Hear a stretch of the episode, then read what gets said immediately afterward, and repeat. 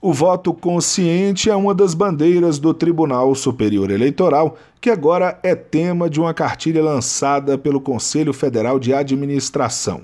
A publicação tem dados sobre finanças e desempenho, possibilitando que sejam feitos diagnósticos sobre a gestão de cada município.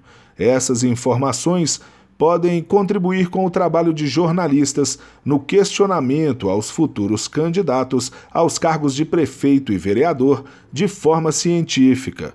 O objetivo é elevar a qualidade do debate democrático e contribuir para que o eleitor esteja bem informado na hora de votar.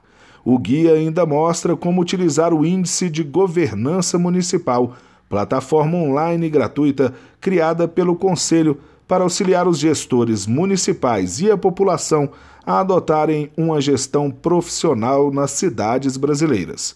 O retrato de cada município é feito com base em dados de abandono escolar, nota do IDEB, o Índice de Desenvolvimento da Educação Básica, cobertura vacinal, mortalidade infantil, atendimento médico, segurança, investimento municipal, vulnerabilidade social, saneamento, entre outras informações.